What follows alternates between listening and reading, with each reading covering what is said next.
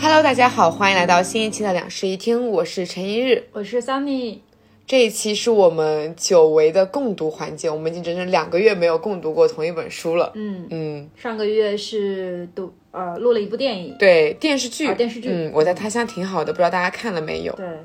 其实这本书跟上一个月分享的那个电视剧有一个共同的母题，就是故乡。嗯嗯，读完以后才发现的。然后我们这本书是广西师范大学新民说给我们寄来的《廊桥夜话》，嗯，是他们新出的一本书。我们也会在这一期的小宇宙评论区里面抽出一个粉丝，然后送这本书。大家可以在评论区多多留言评论，然后、嗯呃，不管是你读过这本书也好，或者是没有读过也好，嗯，都可以留下你对它的印象，然嗯后我们会抽一位听众送出这本书。这本书其实还挺好读的，我大概花了一个半小时、两个小时不到就把它读完了。我也是，嗯，很短的一本书。然后它的内容，它写的其实是蛮沉重的故事，很沉重，，对。但是我觉得在读的时候，你不会那么，就是你自己不会觉得很沉重。会有一点，我觉得还好哎，因为它让我有代入感，但是我也不会觉得我很沉重，因为我感觉这个故事是我个人不会经历到的故事。对对对对对，是它的很遥远。但是我的状况就是，我不太喜欢读严肃文学，嗯，因为我个人不太喜欢那些会让我觉得它身处我，就是发生在身处我身边，然后很真实的那种嗯沉重。因为我很惧怕那种沉重，就是我知道它是真实的，然后它虽然离我很远，可是我又觉得会产生一丝悲悯的那种心态，嗯，所以我就会觉得很难读。那我其实反而还蛮喜欢读乡土文学的，嗯然后大部分的乡土文学都会在写乡土的一些苦难。对，嗯，是这样子。是这所以样。我之前读文成的时候难受了两周，那你之前读余华的别的像《活着》之类的书，会觉就得，难受很久。我觉得余华他会更加的犀利，对，他真的是把人的那种皮肉给剥开来了。嗯，但是这一本书，她是一个女性作家，她的笔触也好，她的观察也好，都会更柔和。嗯，她温柔写很多。她在写沉重的故事，但是又让你自己，就让读者不会感觉到你就是很有那种枷锁感。对对对对对，嗯就其实这本书哦，我的状况是，如果我在睡前读，其实好像也没有什么特别大的负担。是的，嗯而且它没有让你有那种煽情感，就不会让你有想很想哭的冲动。嗯，对，还是偏严肃文学一点的，其实。但它又是一个很真实的，包括这个故事本身也是有原型在的，每一个人物都是有原型在的，嗯，很真实的一个故事。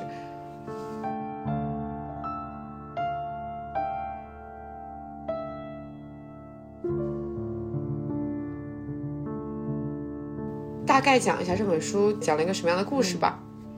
我把这本书的简介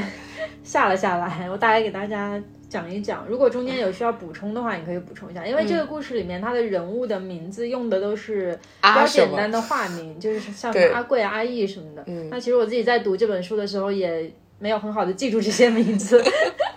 好啊，首先呢，这个是一个发生在武进市村的这么一个故事。嗯这个村子它不是不存在的，它是一个真实存在的地方，嗯在浙南和闽北的交界处，发生在浙江。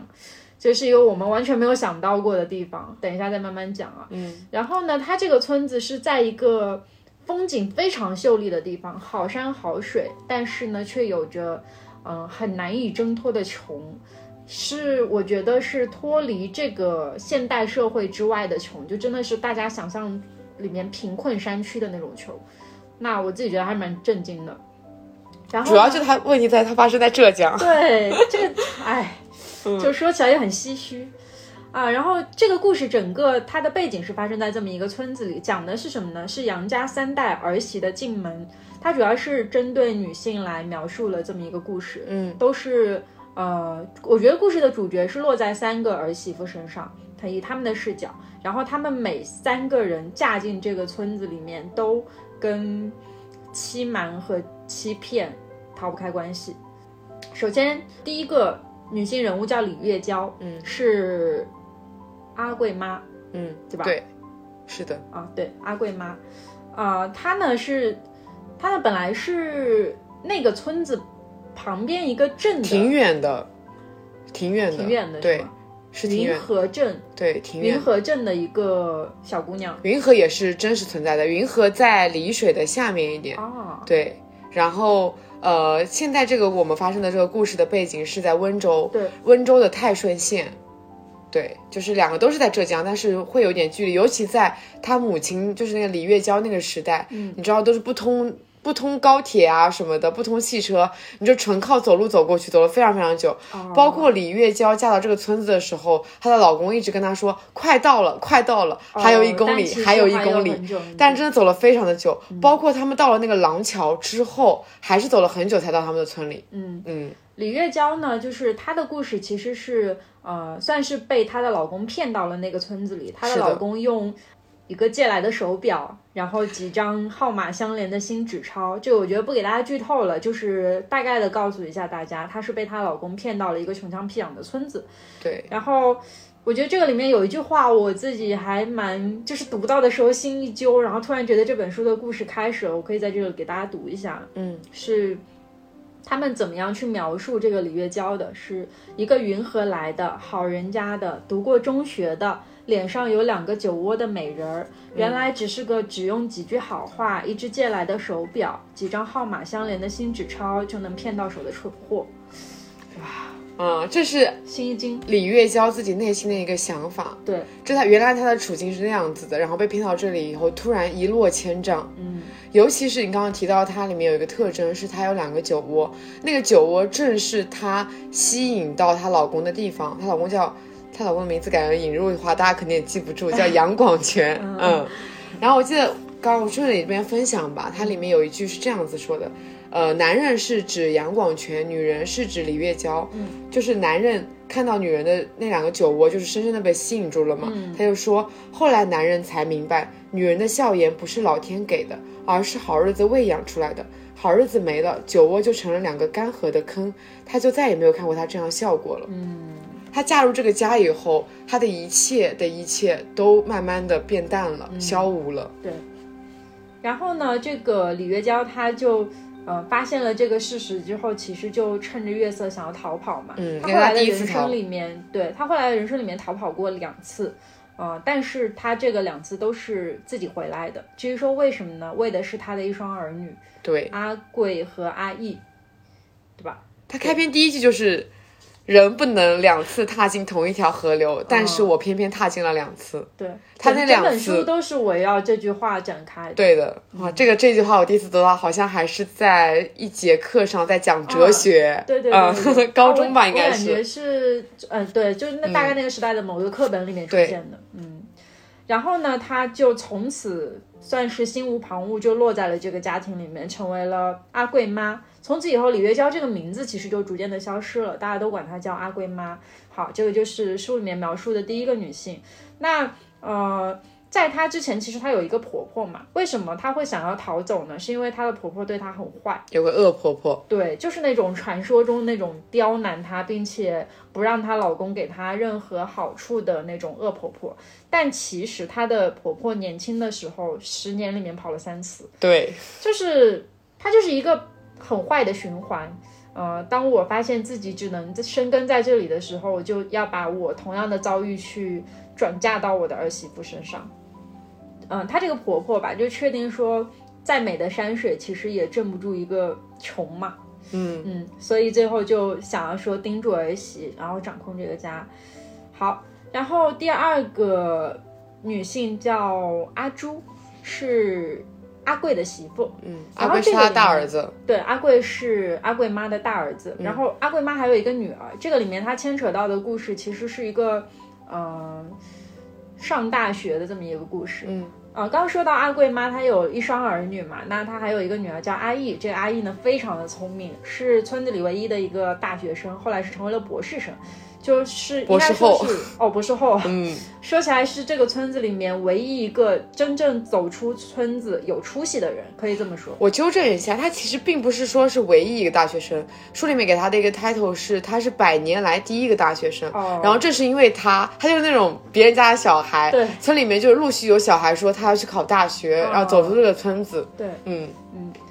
啊、然后呃，阿义当年在上大学的时候呢，他们家里发生了一件事情，呃，是什么呢？就是阿贵妈他们把他们家唯一的一头牛杀掉了，这头牛是五千块钱买的，然后呢，养几年其实对往外卖的话可以卖个一万块钱。就是中间可以多拿个五千块钱。他们本来是想拿这个钱呢去给阿贵娶媳妇的，但是因为阿义考上了大学，村里的一个德高望重的老人家说，我们这村子里一百年没出过一个大学生，嗯你们对吧？就得，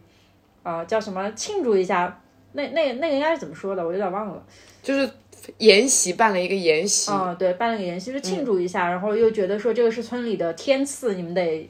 呃感恩一下。嗯，文曲星下凡，对对对对对，然后呢，他们就把他们家里唯一的一头牛杀了，但就因为这头牛，导致阿贵八年打了八年光棍儿，没有娶到媳妇儿。对，所以呢，最后阿贵就是算是委曲求全吧，娶了一个越南来的媳妇儿。呃，在他们村子里面有有一个就是风向是，你可以去柬埔寨或者是越南去讨一个媳妇儿，因为他们村子很穷，没有钱去做去拿彩礼嘛。那像那种。比较穷的小国家边境过来的人，他们那种女人，他们家里面是不需要太多彩礼的，所以就有了这么一种方式。那阿贵就娶了一个越南来的小姑娘，叫阿朱。其他实只花了五千块就把阿朱给带回来了，对对对对对。那其实阿朱的本名还挺长的，嗯，啊，阮氏什么什么明珠，你居然还记得？呃哦，阮明珠，对，对，他说阮是他的姓，然后氏是他的家族名，对，然后我记得中间还有个字，但我忘了，就是对阮氏什么明珠，啊嗯，然后，呃，大家来了这个村子里以后，就管她叫阿朱嘛。嗯嗯，阿朱呢，她是一个身上有很多秘密的人。我整个看下来，其实我对于这个人印象没有非常深，但是我的大概感知就是，我知道他身上有很多的秘密，包括主要后也来是因为嗯他是语言不通的人，啊他的对秘密都没有办法，只能跟他跟他语言通的人诉说。是的，你看他在里面跟谁诉说呢？跟他隔壁村的表姐，也是从越南嫁过来的一个女人，嗯跟他诉说。还有就是。呃，阿义后来带了她的老公回来嘛嗯，她、老公是一个法国巴黎人，讲法语嘛。对，越南之前被法国殖民过，它算什么印度支那地区，嗯所以他们就是可以共同的用法语来对话，嗯可能没有那么通畅，但他们是可以对话的。对的，包括那个巴黎的男人还给啊，还说答应阿朱让他们回去探亲啊，怎么样的？嗯，给他他一笔钱，他之所以有这么多秘密，是因一个是因为他本身是的确那些秘密是要藏下来的，嗯另一个地方是他没有没有人可以去诉诉说，对。但在我的视视角里，我觉得阿朱其实是不断的，他有不断的用隐藏或者说是谎言来自保。嗯因为她嫁到了这么一个她人生地不熟的地方，但与此同时，她自己身上还有着过去的某一个故事。一旦说这个故事被发现的话，其实她还是会面临着可能被赶走，可能是什么的风险。对，那其实作为一个越南籍嫁过来的身份，在中国是，我觉得在至少现在这个社会是不合法的，嗯，应该是吧？其实仔应该细是吧想了一下这个政治背景的话，它应该是不合法的。那如果说他真的因为这某一些过去的故事没有隐藏好自己的身份，然后导致说被赶走或者什么，他可能真的就是死路一条了。嗯嗯。但是阿朱她的回乡就已经是奢望了，我觉得她她应该是也是这里面唯一一个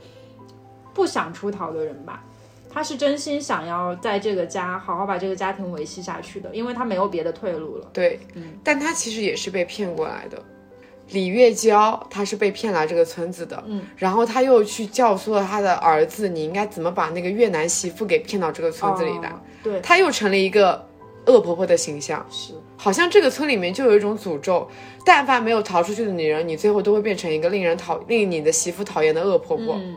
对。哦，其实三个三个女性主角的故事也已经讲的差不多了，就是前面这三个。那至于说这部小说它为什么会叫《廊桥夜话》，因为它的整个故事其实是围绕一座廊桥展开的，是那个村子的中心地标。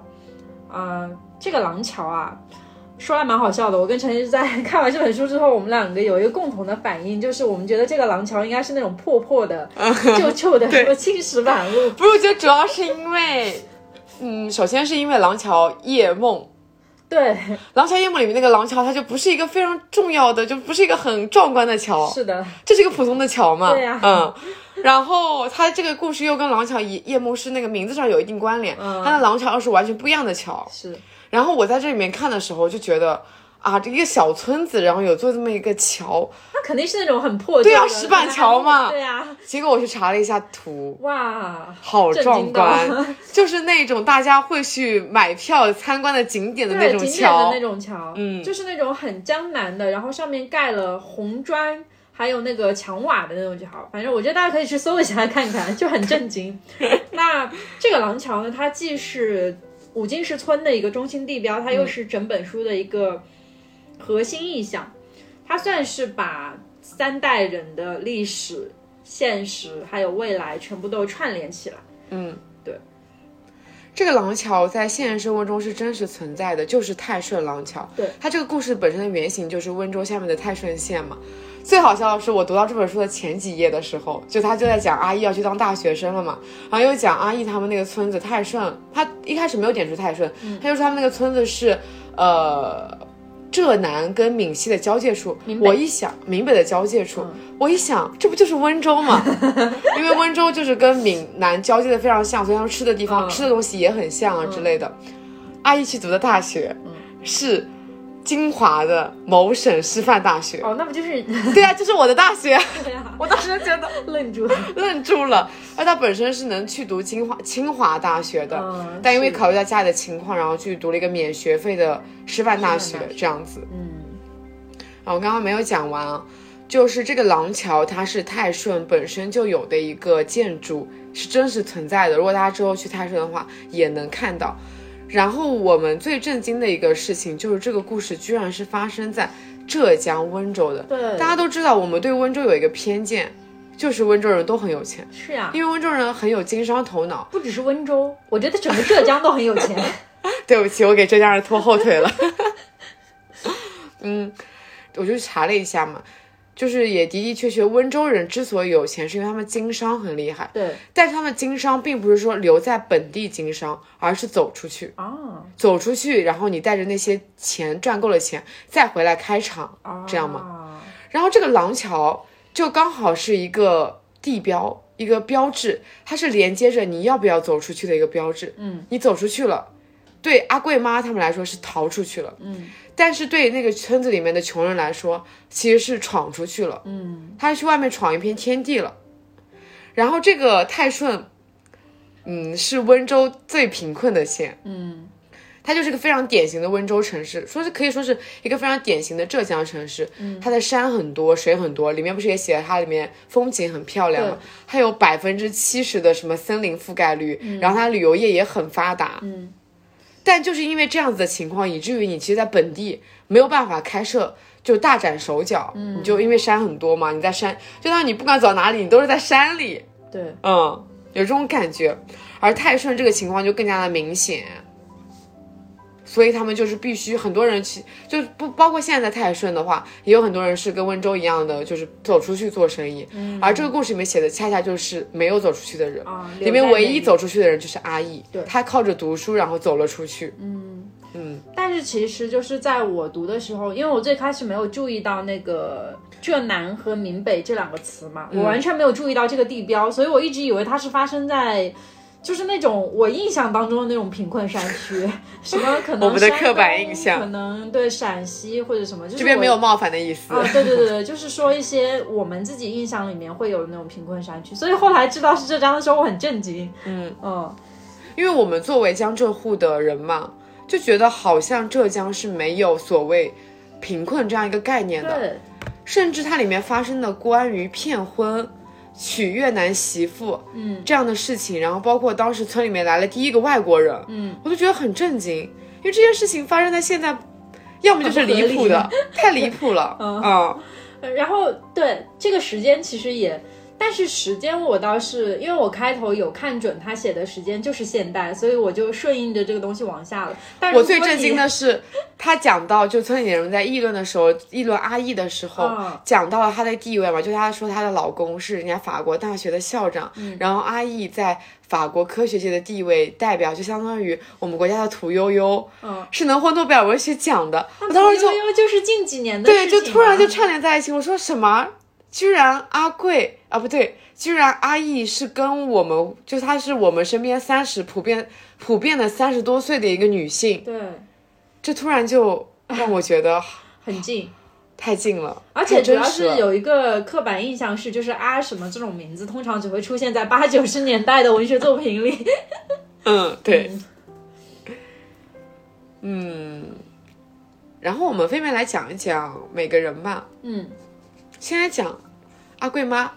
就是她是整个故事算是叙述者吧。嗯对，嗯，因为是从 基她本的上是以他的视角在讲这个故事。对的。然后我觉得阿贵妈让我最难过的一点是我发现她真的只有开头的时候出现过她的名字李月娇，哦，是在后面的时候，他所有的他的名字都变成了阿贵妈，以至于我读到后面的时候，我突然想不起来他叫什么了，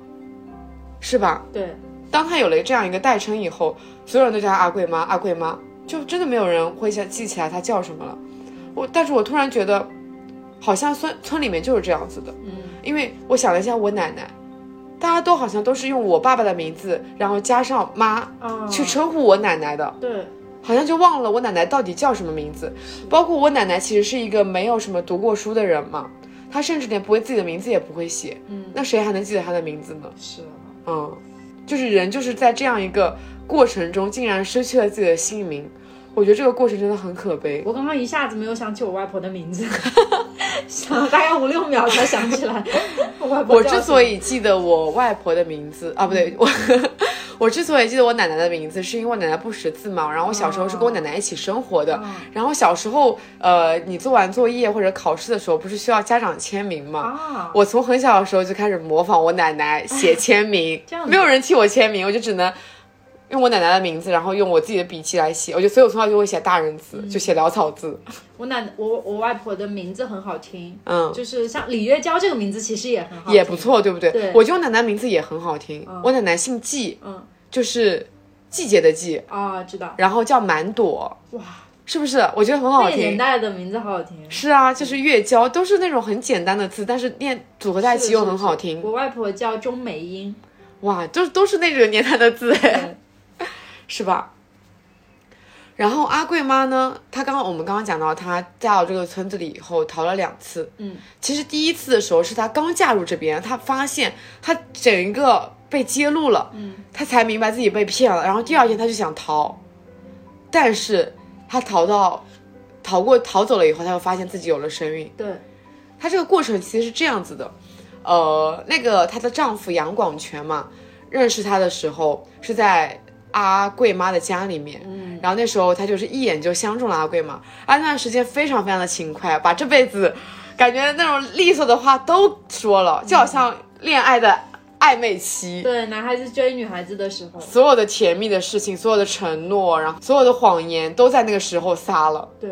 就为了把李月娇追到骗回手自己家，嗯，然后一旦骗回了家以后，他变成了一个怂人，嗯，一个很怂的儿子，一个很怂的男人，一个很怂的丈夫。是的，她就是沉默了，不管她的婆婆对她怎么样，她都沉默了。她在整个求婚的过程中，在他们家待了很久嘛，包括她后来求婚，求婚了以后，他们就生米煮成熟饭了。嗯，这个时候她又走了嘛，所以其实是事实上，从李月娇正式嫁到这个村子里来的时候，她已经有四个月的身孕了。嗯，对她不到六个月的时候就生出了那个阿贵，对，嗯所以他逃走的第二天，他突然想到，他的爸爸是有爸爸的，他也是有爸爸的，嗯，所以他不能让自己的小孩没有爸爸，是，所以他自己走了回去。就她虽然是一个镇里来的女孩，但是其实也没有思想开放到说，嗯，我可以允许自己去走一个完全不一样的人生道路这件事情。尤其是在那个年代，很难啊！你想象一下，哦是跟我七十是跟我们妈妈那同一个年代，不是是跟我们奶奶同一年代，因为那个杨广权在书里面已经七十多岁了。哦对，哦，那确实，在那个年代，怎么可能？那个年代其实就连城市里都应该不敢说会有那种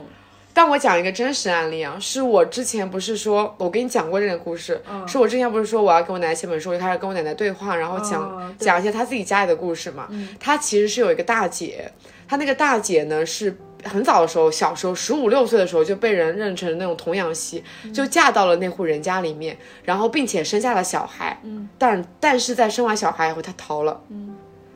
她逃到了上海。哇，并且在上海认识了她后来的丈夫。结婚了以后，但前两年肯定不敢回去，你是逃出来的嘛。在结婚稳定了以后，有底气了以后，她回去把小孩带来带来了上海，哇嗯，非常就是不可思议吧？就是在那个年代，我听到这个故事都觉得震惊了。包括你现在都可能有可能干不出来这样的事情，但竟然在那个时候，这个大姐干出这样的事情，她比我奶奶年纪还大。非常勇敢哎。嗯，这故事还没有结束哦。嗯她上海的丈夫后来又去世了，嗯她就后来去了北京，嫁给了一个北京人。北京人，你知道，从一个山里的小村庄里面的一个童养媳，最后变成了一个北京人，嗯这样一个过程，其实就真的是逃出来的。嗯，我有的时候觉得，就是人生的长度真的很不可限量。 就是我们现在才二十几岁的人生，真的不好说我们才发生过什么什么。你在未来五六十年间会发生一些什么样的变迁，其实你完全不知道。对，嗯，在讲这些故事的时候，就一下子觉得哇，时间真的很宏大。我甚至都不敢想说我三十岁会怎么样。对啊，啊、我现在可有肯定对自己三十岁有个遐想，嗯但是我觉得我三十岁的时候一定不是现就是我遐想的这样子。是的，包括我可能十年前我也不想我现在这样子的一个状态。嗯对，人生真的是太变幻莫测了。是，好，我们转回来。 然后这是他逃回来以后，他逃回来以后，就是全家人都没有说你去哪里了怎么样的，因为大家都知道骗来的媳妇能去哪里呢？无非就是逃走嘛。对，但他为什么为什么又回来呢？也大家也都知道，小孩肯定是为了小孩回来。嗯一个女人怎么能忍受说你不可能流产那时候，你也不可能带着小孩一个人生存下去？所以她回来了。但就是因为她这个回来的举动，让她在过往的之后的所有的人生里面，都一直被她婆婆奚落，永远的就是在这件事情，永远都在旧事重提。嗯，说哎呀，你就是你，就跟阿贵说，你妈妈当年都不想要你了，就逃出去了，怎样的怎样的。我真的觉得这个婆婆太不可思议了。她明明自己是一个逃过三次的人，还在最后一次逃的时候，因为因为走了山路而把脚摔断了。嗯，她怎么能面对一个跟她有同样境遇的女人而说出这样子恶毒的话呢？其实就是一种坏的循环，穷山恶水嘛。那我觉得在这种环境底下出来的循环其实是正常的，哎，就觉得挺可悲的。是然后包括李月娇在后来成为阿贵妈以后，甚至就是后来还有了媳妇以后，她当时就在想说，在她是媳妇的时候，她希望她的丈夫像阿贵这样子袒护自己的媳妇，但她成为了婆婆之后，她又希望自己的儿子能像当时当时她的丈夫一样，偏帮着自己，对，真的就是一个恶的循环。是嗯，你越没有文化，你就越容易陷入这样一个循环。其实你的那个读过的书越多，你就越知道你应该去逃离这样一个困境。我之我在之前忘记是在哪一个节目里面看到过有人说，就是如果一个人他在经历过很不好的童年，或者是某一些很不好的事情，他最后去选择了善良的话，这个人才是真正的可贵吗？对对对。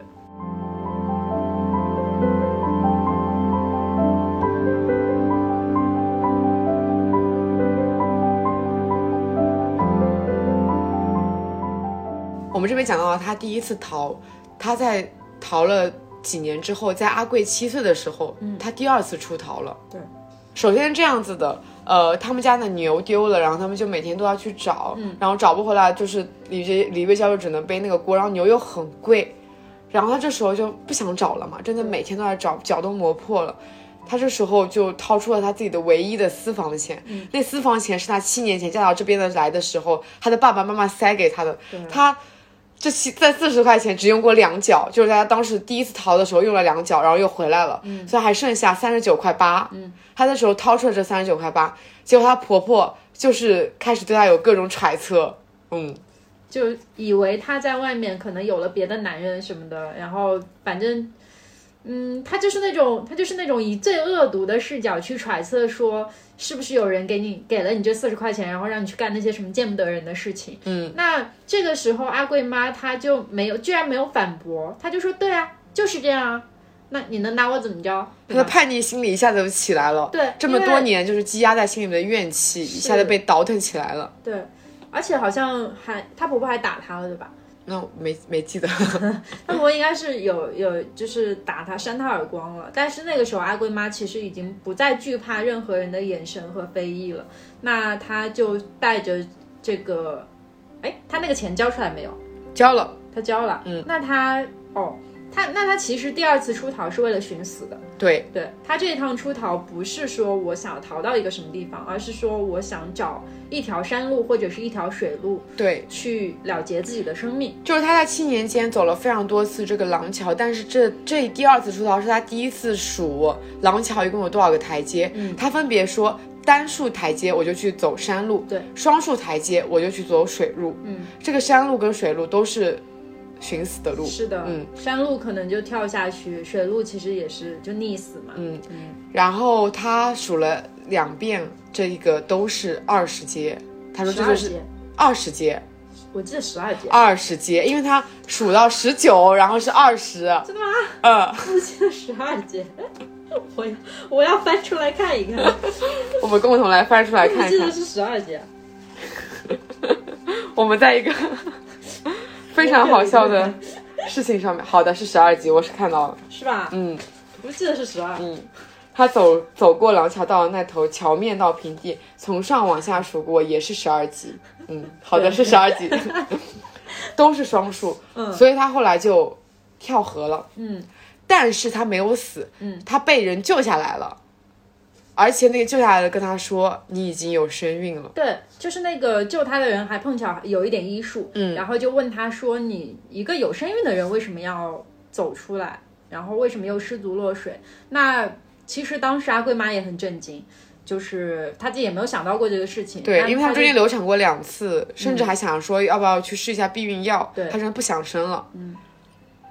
但是她这一次觉得这是天意，是所以她又回去了，并且把她女儿的名字取叫李天意。嗯，你有没阿有注意？义你有没有注意到她姓李？嗯，她不姓杨，哦，对，她没有跟她的爸爸姓，是是因为她回来之后跟她的老公说：“我这一次回来，我希望你能答应我两件事情。”嗯，第一件事情是，如果这个这个孩子生下来，他如果是男的，就跟着你阿贵、叫杨天意；嗯但如果他是女的，他必须跟着我姓叫李天意。嗯，刚好他第二胎就是生了个女儿嘛，叫李天意。嗯，然后第二件事情就是他生下来以后，一定要送去外公外婆那边读书。对，嗯，嗯他做了一个非常明智的决定。嗯，嗯，这个其实也是导致后来整本书的后半个故事发生的这这样一个源头。对，是的。在他第二次回来的时候，第一方面是带这个孩子回来了，第二方面他是伴随着一个死讯的，就是他那个恶婆婆死了。哦，对，嗯，嗯。他恶婆婆死的还特别的离谱吧，就是在房间，因为他恶婆婆其实一直都是腿脚不太好的，然后所以一直在床上躺着。但那个时候家里面没有人，她在炉子上面烘蘑菇中毒，一氧化碳中毒，然后去世了。是的，因为那时候没有人嘛，救不了她。然后她在婆婆死后才知道，她婆婆的腿伤是怎么来的，是因为她婆婆在十年间逃了三次，第三次的时候她选择了去走山路，在那个时候腿脚摔断了，摔断以后她没有办法再逃了，然后就被运了回来。她觉得幸好这是天意，就是因为那个十二级台阶让她选择了水路，选择让不然的话她她有了有这个可能孩子，让她回来了。就会跟她婆婆一样的遭遇瘫痪，然后嗯，下半辈子只能在床上。嗯，对。然后在她第二次回来的时候，她的丈夫杨广权其实每天每天都在廊桥等她，嗯，她觉得她会回来，她甚至还说想去报警。我那时候真切的意识到，杨广权是真的爱这个李月娇这个女人的，是，但是他只是选择了一种非常不好的方式去爱她，嗯，他只是想把这个女人占为己有对。他其实也是想对她好的，包括他知道那个四十块钱，但他从来没有告诉过他的妈妈，嗯他有这四十块钱。是。那她其实也有自己的无奈在呀、嗯，她不可能说为了一个女人去放弃自己原有的妈妈那种。再加上这个妈妈是为了他们几个兄弟留下来的，对，嗯她对妈妈其实是有愧疚感的，所以她妈说什么就是就是什么，是，她没有办法去违抗她妈。嗯，这个男人很可悲，他对所有的人都是有愧疚感的， 真因的为媳妇儿是骗来的，对吧？妈又是一个把自己对儿子养大有的愧疚感，嗯因为李月娇就是从小到大对女儿非常非常的偏袒，嗯她觉得这个女儿好像就是她的下，就是续了她十九岁时候的断了的梦人。的。她十九岁没有办法再读书了，就是嫁给了一个这样的人，嗯她就希望她女儿能继续读书，读得越来越好，能走出去，不要像她这样子。嗯，他就是体会到一个梦啊，所以他就把所有所有的偏爱都给了自己年轻时候的自己，是以至于他就亏待了他的大儿子。嗯他觉得大儿子是困住他的人，是，但他的二二女儿就不是，嗯二女儿是让他活下去的人。你听“天意”这个名字其实就很偏心了，它就是一种自己人生的寄托，把自己未但是儿啊完成的那大种大儿子也叫天贵啊，天是天字辈啊，就是，但这个意象也就很嗯对，偏天心，意天意啊，对啊，嗯，所以其实那个杨广权对儿子也是有愧疚的。嗯，你我们我们就因为他给不了儿子太多彩礼钱，以至于儿子娶了一个越南的媳妇，对而且是过了十年才娶了一个这样子的老婆。嗯，但是又有什么办法呢？他没有办法阻止吕月娇去偏袒他的女儿，他就很可悲嘛，真的很可悲。他这个人也没有办法为自己而活，那也没有办法为他自己身边他爱一人开始的时候好是家里面唯一一个劳动力对，啊，唯一一个能赚现钱的人。是的，他就是一个可怜又可悲又可恨的人吧，就是他的身上有那种乡村的老一辈的男人的那种非常多的矛盾点、结合点。扯远了，我们讲回阿贵妈，然后二怪妈就是第二次她又逃回来了，但这一次她就是安安分分的待在这里面，嗯，成为一个真正的阿贵妈、阿义妈了。后来中间有那么一段故事，就是空白的，没有陈述的。我觉得这边后面的日子就没有那么精彩了，她日复一日的过着，养两个小孩，把两个小孩拉扯大，送送阿义去上学，但是也没有办法读好的学校。因为家境如此嘛，所以阿义就只能读一个跟我一样的学校。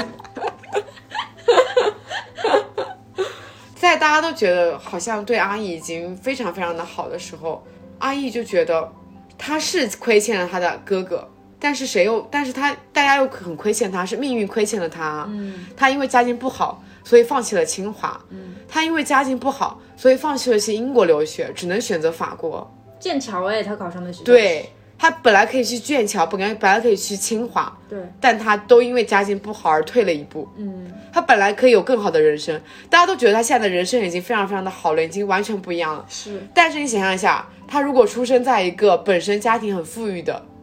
也不用很富裕，就是一个正常小康的状态下，他就可以拥有可以拥有一个更更好的人生，可能真的就成为屠呦呦了。人生，对， 讲到这里，我们其实已经讲完了。为什么他在开头的时候说人不能两次踏进同一条河，但他偏偏踏进了两次。他不仅踏进了两次，他还两次都回来了。嗯，对。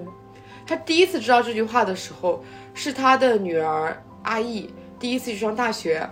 然后他在走的时候跟他妈妈说：“妈，人不能两次踏进同一条河流，等我再回来的时候，我就不是现在的我了，河也不再是现在的河了。嗯。嗯，但其实，在那个时刻里，阿义和阿贵妈，哦，对，阿义和阿贵妈他们两个人理解这句话根本不一样就是的意思天差地别。对，它里面有讲到，阿义说的是世间万事万物时时刻刻都在变更，阿贵妈说的是日子怎么绕过去，就还会怎么绕回来，啥也不会变，因为人绕不过命。嗯，你看他们两个就是一个非常积极的跟一个消极的对这句话的理解，因为它对本身是一个哲学的命题嘛，是嗯哲学命题有非常非常多种的解读。但在阿义这这时候，阿义意气风发，他考上了大学，他拥有非常憧憬的无限美好的未来，他觉得他一定会变得越来越好。但是在阿贵妈听到这句话的时候，她觉得为什么她的人生这么悲惨呢？怎么都会又回到了这里，不管走多少遍，她就又回到了这里，她好像永远都逃不开这里了。对她觉得这就是命。包括她觉得，呃，后来的阿义，她不是终于走出去了吗？嗯，但她带回来的那个老公是法国人，但同时她有一个身份，她是再婚的，她带了一个拖油瓶回来。她当时就觉得，你为什么要这样子？你明明已经可以选择更好的人了，你却偏偏要找一个有斑点的白布回来。嗯，就你为什么要给自己的人生有一种瑕疵？他们觉得这种瑕，这是一种瑕疵，他就不懂。我把你这么辛苦拉扯大，你为什么要这样子做一个选择？你为什么要就重重蹈我的覆辙？在他看来，他们俩是做了一样的选择的。哦，对，嗯但其实他没有再去考虑到所谓的爱情和这个时代。他其实考虑到爱情了，只是他觉得真爱嘛。当时我跟你爸也是真爱，嗯，你不要说你跟我，你和那个男人和我和你爸是不一样的，嗯和你的哥哥和他的媳妇是不一样的，因为我们都有真爱，嗯，只是真爱会在那些时间啊、命运的消磨里面一点一点没有掉。他是这样子，已经非常悲观的看透了对，人生，他觉得自己的，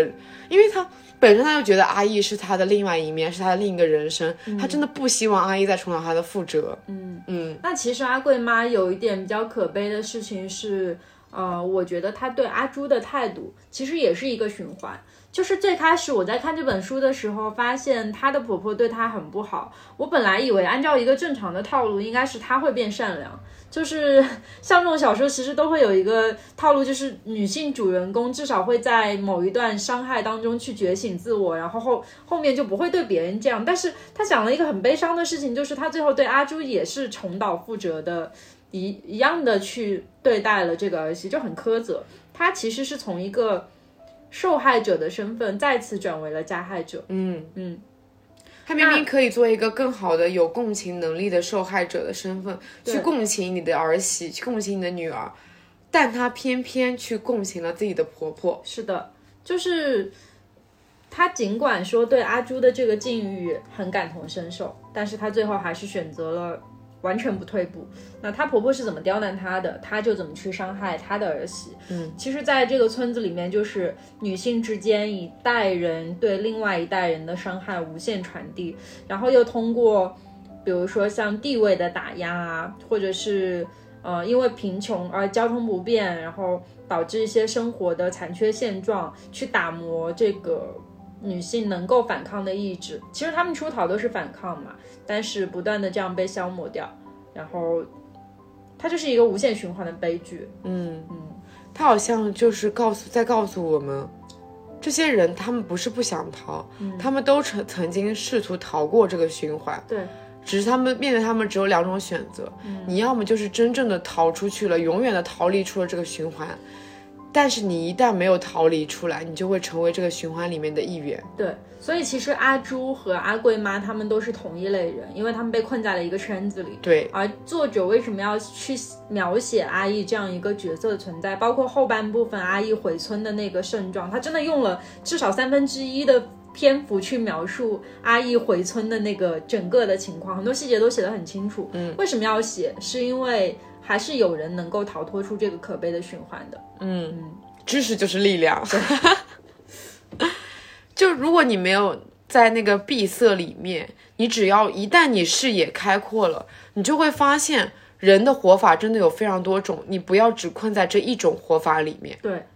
其实我觉得阿贵妈在某一瞬间，她是真的选选就是择出了自己的活法。她第二次逃回来，其实已经有那种女性觉醒了。对，所以我们真的觉得，我们对她有一点希望，是说她能真正的成为一个觉醒的女性。嗯，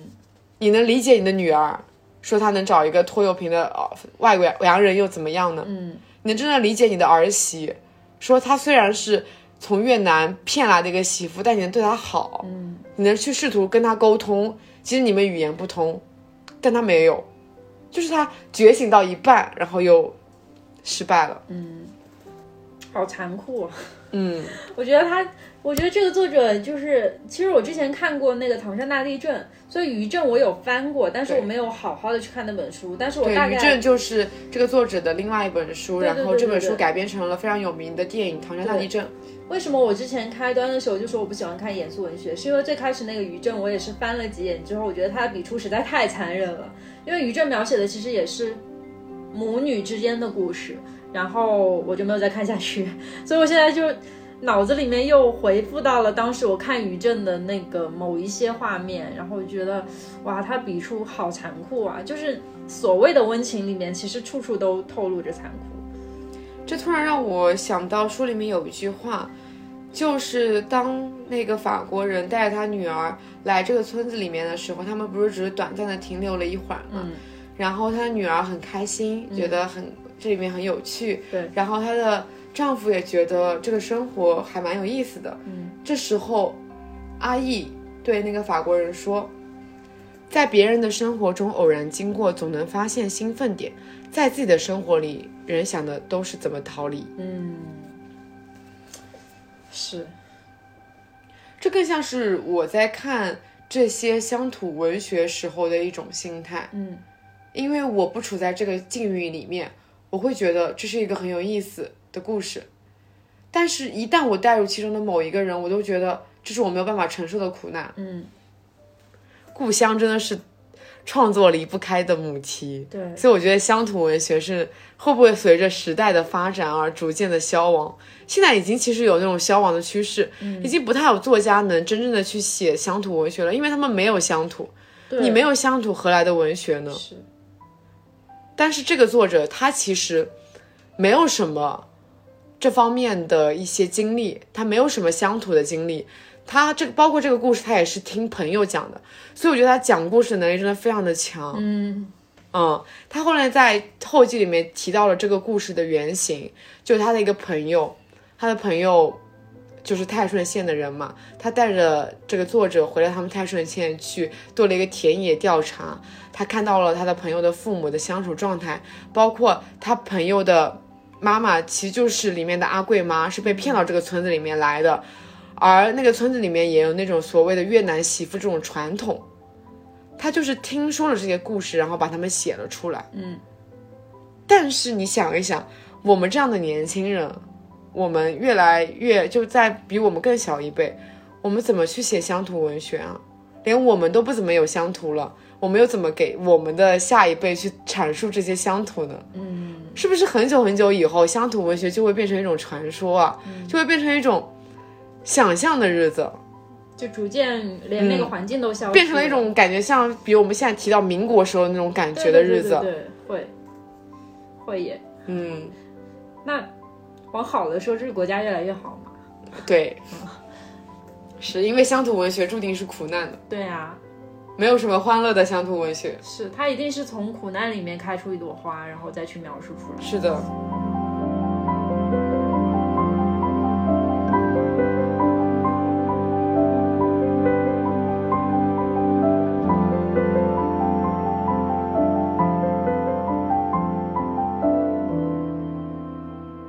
我们聊聊阿易吧。我觉得阿朱没有什么特别多可以聊的东西。阿朱因为啊就如果我们聊太多，其实就给他剧透了，因为他身上藏了很多秘密。对对对对对，嗯嗯，我我觉得可以聊聊阿易，因为作者真的用非常长的篇幅去描述了他回来之后的那一部分。那其实也是为了从阿贵妈这个视角出发，因为她看到的阿易只是后面那个半部分。至于说阿易其他的人生，我们不得而知，但是其实可以从那那个他回来的片段里面去推断出一些他所经历过的事情。嗯，作者在后记里面有提到阿义这个人物其实是找没有原型的，嗯就其他所有人可能都有原型，但阿义这个人是没有原型的。他就像作者来到这个村子里一样，他是一个外来者的形象。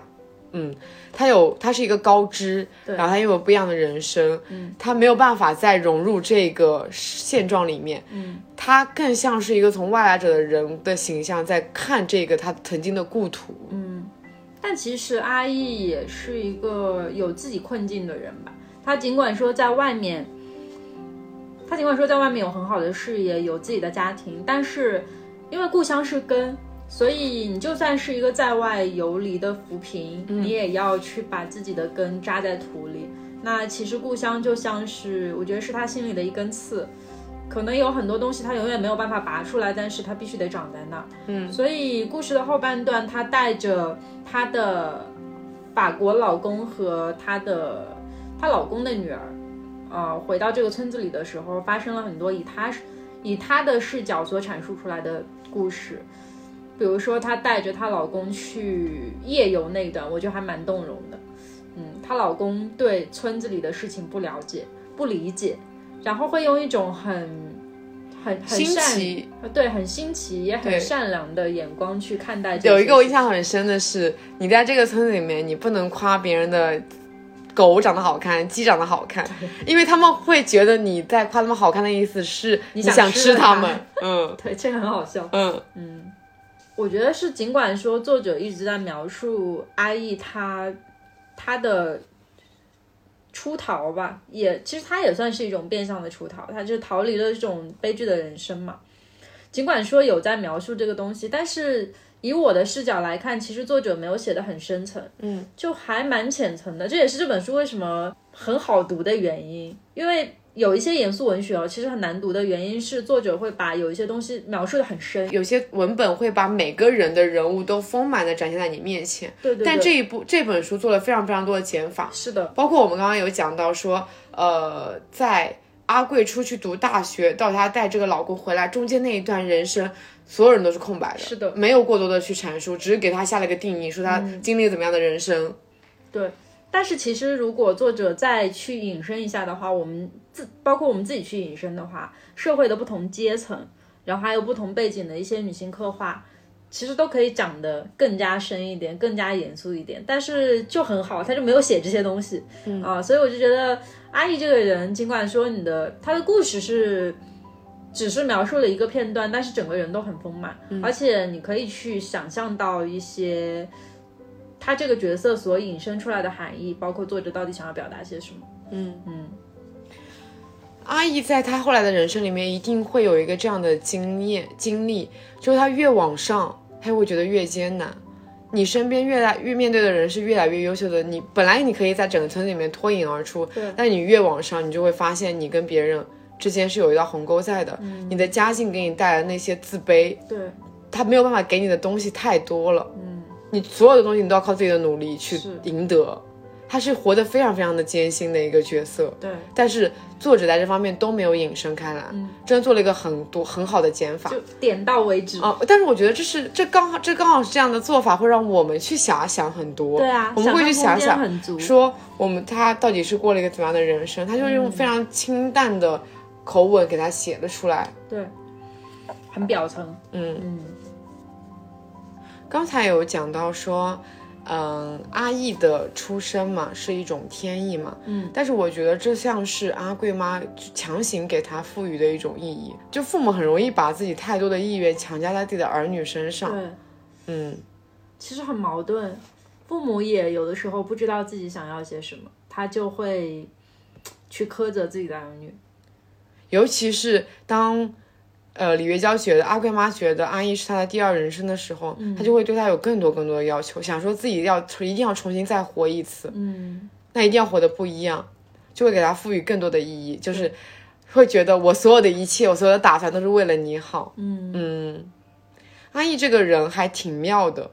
他是他像是第三视角在看这个地方。对，嗯，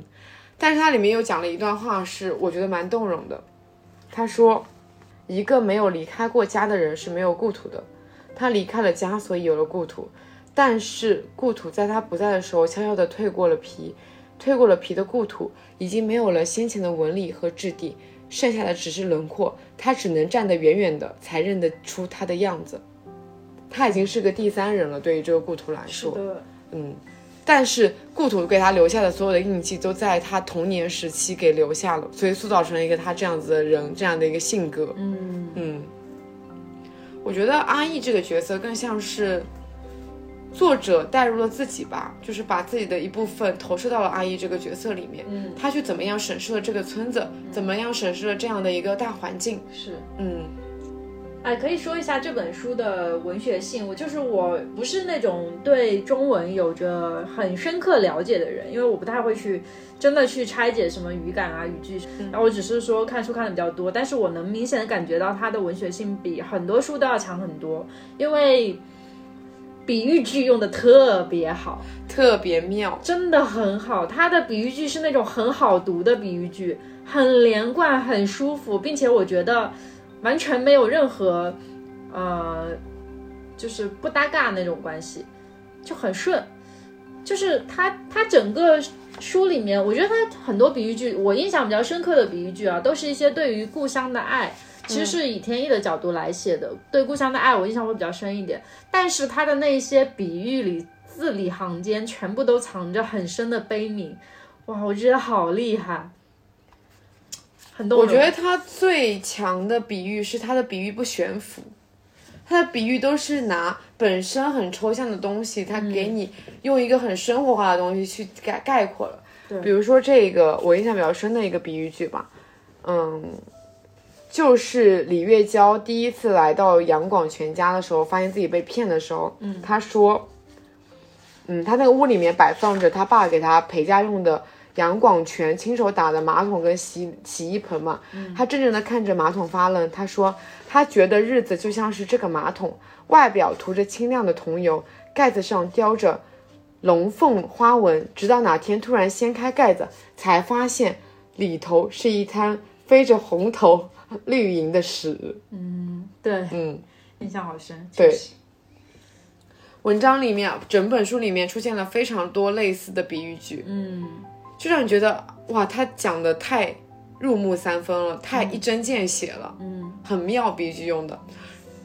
我觉得他其实是这样子的，就是你可能。就是你平时可能没有这么喜欢读文学类的小说，但你不会觉得读他的书很艰涩难懂，对，他不会用很涩，高深，用那种站得很高的嗯，角度去给你解这个故事，是的，而是用一种非常平易近人，好像你的长辈在给你描述一个这样的故事。嗯。嗯，有一件很好笑的事情，是因为我本人记不太住人的名字， 所以这本书整个读下来，我只记住了一个名字，叫小青， 很好笑。这个小青是谁呢？小青是一头驴，我觉得这个是它里面整个我印象最深，也是我觉得很妙的一个比喻。它具体怎么去描述这个驴的，我也不都讲了。但是他在这个里面，最后他写了一句话，就是这一段的最后，他写了一句话，他说：“他说他突然明白了，小青在可怜他，因为小青就是他，他就是小青。他用一个还蛮长，还我觉得还算长的篇幅，大概有三四页的篇幅去讲这个小青。最后他讲了这么一句话，就很深意。我来纠正一下啊，嗯这个不是比喻，嗯，嗯，但是这应该该是类比。啊类比，对，这不是比喻，懂了懂了，那就也是一种文 学手法嘛。笑因为死。当时其实我在看这一段的时候，我没有想过说嗯他到底要花、为什么要花那么多的对，其实笔挺墨突去兀的，描述一头挺驴，突兀的那个，就是突然就是在讲那个驴的时候，哦，我觉得挺奇怪的。但是他在到最后说这么一句话的时候，我就突然理解了，因为他在说他跟小青的相处当中，嗯，阿贵跟小青说，他摸着小青的头，然后在那说：“哎，这日子没有头的，怎么过得下去就相当于。他全部你就感觉很莫名其妙，他为什么一直在写那头驴，写那头驴？但你最后突然发现，他原来在写阿贵啊！？”对啊，他他在写自己阿贵的人生啊，阿贵对驴说的话，对阿对驴做的事情，都是阿贵对自己说的话。是，这他就就是他自己的人生。，对，是的，真的，我觉得很真的很妙很妙。包括他整一个故事的排版，就是你在一个已经有人物原型的情况下去编排一个样这样的故事，我觉得反而是难的，嗯，因为你要想你如何把已经发生过的事情。跟没有发生过你自己想象的那部分，怎么样去做一个融合是比较难的一部分。嗯，如果你阐述的完全都是你完全都是全部都是发生过的，那就很好啊。我只要照实的写出来了，嗯，但他偏偏安排了阿义这样一个角色，阿义这是一个外来人，他就是一个穿插在这个故事里面的人，但是他把阿义的故事跟这个整一个其他人原型的故事安排的很好，对，所以我觉得整个三个女人三代之间的故事是一个做了一个非常好的串联，很长，嗯，你不会觉得这个故事很松散，是而且他每个人物都没有做一个非常强烈的展开，你又觉得每个人物都很丰满、对对很对饱对满。对我刚刚想到说，为什么他这么平易近人，主要也我觉得也有原因是因为他写的是乡土文学。你有见过哪本乡土文学很难懂吗？对。那、也是有难懂的，但但是是如果你每个人物都挖的足够深的话，其实会有一点难懂，嗯因为会不知道你的整个视角到底落在哪里。它就是故事写的很浅层，想象的空间很多。你要不想去想象的话，你就去看一个丰满的故事。但如果你想深挖的话，其实你可以挖到社会很多角角落落。嗯，我觉得这个是它控制的很好的一个地方。我们我们就是像走进了这个村子里面的法国人，我们看到了一些兴奋的点，但我们不会想说我们要怎么去逃离，因为我们并不生活在里面，它不会让我们刻意去沉浸在那个故事里面，嗯，而是更多的让我们站在一个第三视角去看整个村落，看整个故事。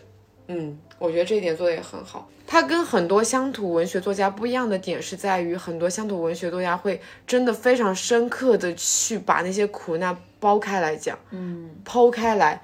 我就觉得哇，读起来好难受，我读几页可能都要顿下来。是的，包括当时可能读莫言也好，读余华也好，哦，就是余华可能还是那种语调比较比较轻松的了，你知道吧？哇，莫言真真的的是活生生的把那些鲜血淋漓的东西扒开来给你看，对我觉得我读莫言的时候，觉得真的很难受，整我一就个看了人他一从本书，从此以后再也不想看了。对，就是我太尖锐了，对嗯，他就真的拿一个笔在你身上不停的戳的感觉。他笔就是刀啊，嗯，但是这一本，我觉得他就带着一种女性的柔和的角度在写整个故事。嗯，它也是，你看它名字叫做《廊桥夜话》嘛，夜话是什么意思？就是天黑下来了，我们坐在一起，我再给你讲一个故事，这故事可能就是我们身边的人发生过的故事，嗯对，所以它整个故事是发生在廊桥那一边的，然后也是上一代想讲给下一代的一个故事，所以它会整一个很柔和，嗯很好读，所以还蛮安利大家去读这本书的。啊，最后想给大家读一下，就是这本书封面上面的一个，算是一个对这个故事小概括的一个东西，它是提炼出来的几个句子，我觉得还蛮精华的，给大家做个结尾吧，就相当于是，人不能两次踏进同一条河流。阿贵妈再一次想起了那年阿义在廊桥上和她说过的那句话。是的，阿义回来了，可是桥已经不是同一座桥，河也已经不是同一条河，阿义也已经不是同一个人了。兴许他自己也不是了。那一刻，阿贵妈坐在女儿旁边，心给劈成了两半，一半是女人，一半是母亲。作为女人的那一半，很想把心里的这句话啪的扔给阿义，扔他个满脸开花。嗯，作为母亲的另一半，却希望这些话一辈子都不要用到女儿身上，到老、到死，终究是母亲的那一半赢了，母亲的一半永远是赢家。母亲是伟大的。对，我觉得我会去读这个作者张玲她的别的小说，嗯，我现在蛮想把余震翻出来看看的。嗯，可以。还有她之前好像还有一本书被也被改编成电影，叫做《我一个温州啊的女人》，对。就还蛮好笑，感觉一直在写那一块的故事。的，嗯嗯，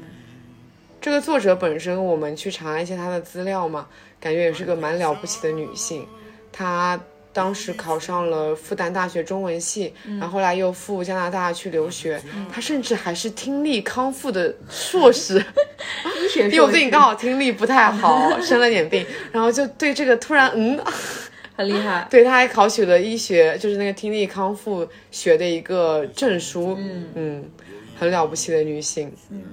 然后她后来就是九十年代的时候开始尝试写中国的一些乡土文学，我觉得也很了不起哎。嗯，你已经走出去了，你能突然开始回顾了你身边人的一些故事，嗯，想把那些身边的故事讲给可能。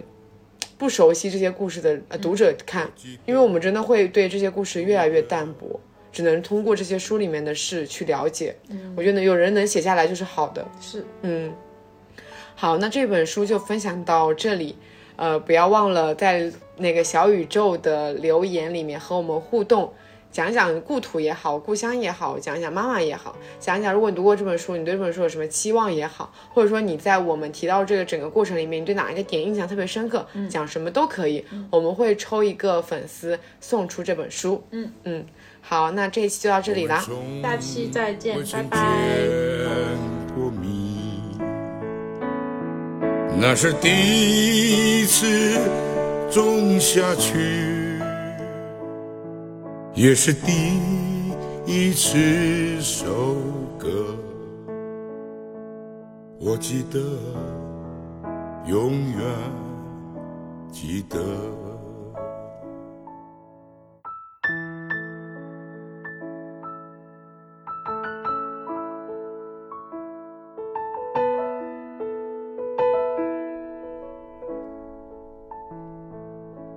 一个老